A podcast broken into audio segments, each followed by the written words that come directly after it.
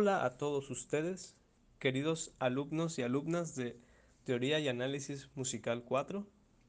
Hoy hablaremos, mi compañero Jorge Tapia y un servidor, de las cinco canciones para niños compuestas por Silvestre Revueltas Sánchez.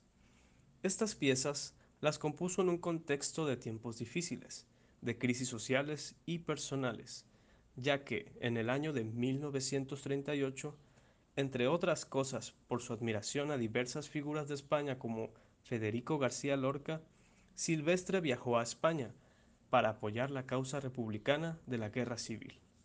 Esto sumado a un problema personal de alcoholismo. Bajo este contexto compone estas cinco piezas. La primera de estas, El caballito, tomado de un texto de Antonio de Trueba para la letra de esta canción.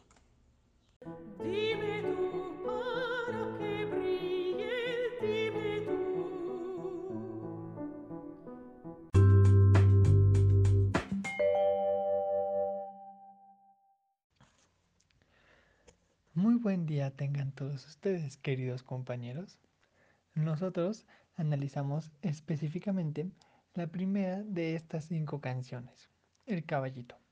Esta pieza evoca la imagen de un caballo uncido al carro, lo que significa que el animal se encuentra atado a un carro del que tira, lo cual o bien puede referirse literalmente a un caballo tirando de un carro, o bien a un caballito de juguete, como puede ser un caballo de palo, en el contexto de un niño jugando. Esta pieza posee un color de la mayor, como acorde, más que como función tonal, con algunos toques de sidórico, ya que en la segunda mitad del tema se observa una relativa importancia en el si sobre el la. Esta pieza comienza con un ostinato, el cual pudiera representar el galopar del caballo mencionado anteriormente. Después, cuando entra la voz, se forma la primera frase por medio de la repetición constante de una misma célula, que nosotros decidimos nombrar alfa, lo que a su vez genera el único tema, lo que convierte a esta pequeña pieza en una pieza monotemática. Y después se forma una segunda frase por tratamiento del motivo formado por la célula alfa. Todo este esquema se repite de la misma manera para llegar finalmente a la coda, en la que observamos el uso de un acorde formado por una escala hexáfona por tonos enteros. Este acorde hace una función similar a un cuarto grado para generar tensión y concluir en el acorde de la mayor pese a que no se encuentre realmente en la tonalidad de la mayor.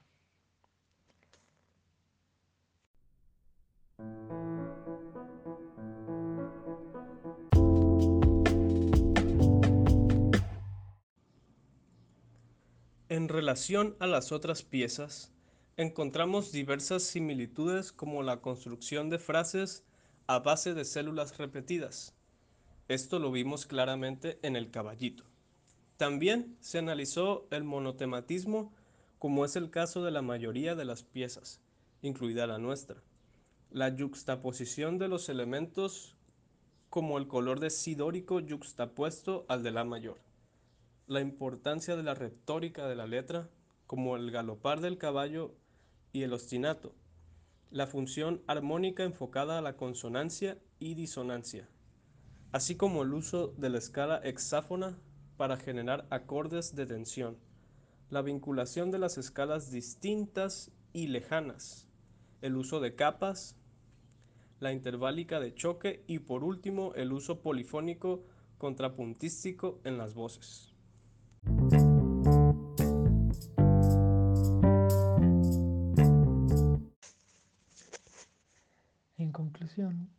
Podemos ver la importancia de Silvestre Revueltas en la concepción del análisis musical para tener un acercamiento más contextualizado a la música del siglo XX, que se encuentra fuera de la práctica común. Es importante conocer las influencias de revueltas, como la música folclórica, la música que se podría decir del pueblo, la corriente nacionalista. También las influencias no solo dentro de la música, sino en otras disciplinas artísticas, como es la literatura, la poesía, la pintura, e incluso más alejado en aspectos como la política, la guerra y temas sociales imperantes en la vida y el contexto del compositor.